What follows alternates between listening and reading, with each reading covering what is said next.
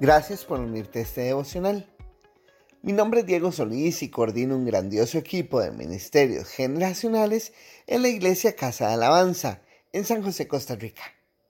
Allí, juntos trabajamos para apoyar a cada persona desde que nace hasta que Dios diga basta a alcanzar la madurez de acuerdo a sus necesidades.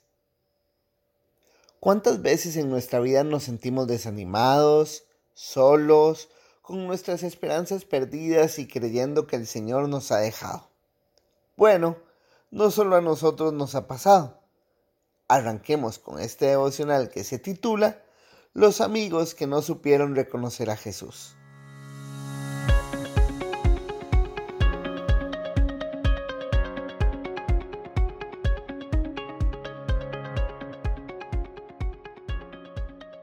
En Lucas 24 se narra una hermosa historia titulada El Camino de Maús.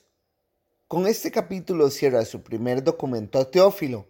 No sé si sabías que la continuación a esto es el libro de Hechos de los Apóstoles, igual escrito por Lucas.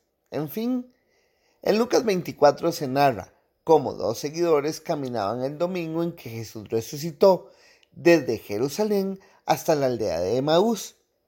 Ellos sabían de la noticia de la resurrección pero tal parece que no lo creían, e iban hablando de lo que había sucedido.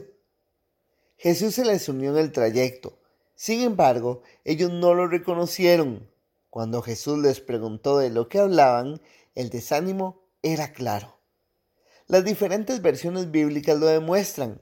Nácar Colunga y Dios habla hoy dicen que ellos se detuvieron entristecidos. Lenguaje actual dice que sus caras se veían tristes, Reina Valera muestra a Jesús preguntando la razón de su tristeza y Nueva Versión Internacional dice que se detuvieron cabizbajos.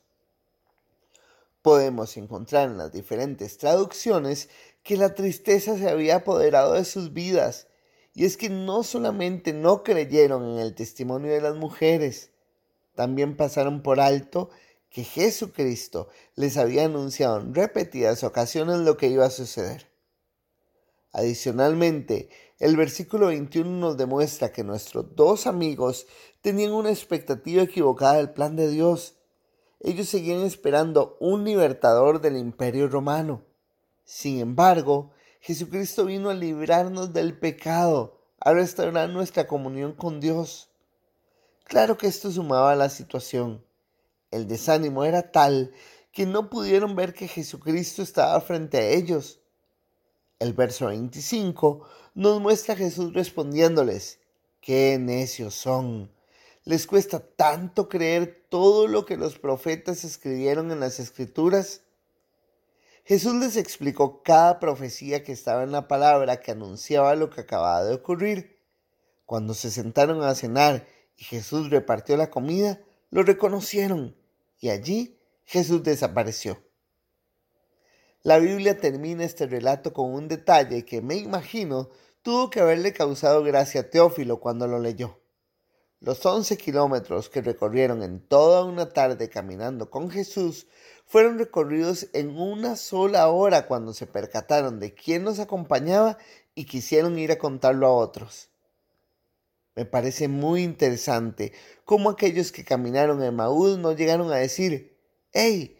Jesús se nos apareció porque tuvimos mucha fe en Él y en su resurrección. Abiertamente decidieron documentar cómo a través de su desánimo Jesucristo se apareció y les acompañó. Esta historia me recuerda lo fácil que se me olvida que Jesucristo murió y resucitó por mí.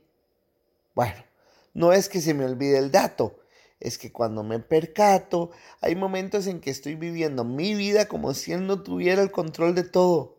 A veces pierdo de vista sus planes y los reduzco a mis expectativas humanas de lo que yo quiero que Él haga. Me estreso, me enojo, me preocupo y me desanimo. Y lo peor aún es que, al igual que los seguidores que caminaban a Emmaús, el Espíritu Santo me acompaña pero me cuesta verlo. Lo bueno es que al igual que los seguidores de Jesús, en medio de mi imperfección, en medio de esos momentos cuando torpemente no me doy cuenta que mi desánimo es realmente que perdí de perspectiva el perfecto amor de Jesús, Él me acompaña y me muestra que tiene el control. El Señor nos ha brindado una Biblia sin edición para que aprendamos que nunca se tratará de nosotros, siempre va a ser sobre su amor, su gracia y su eterna soberanía. Podemos correr confiados hacia el Señor.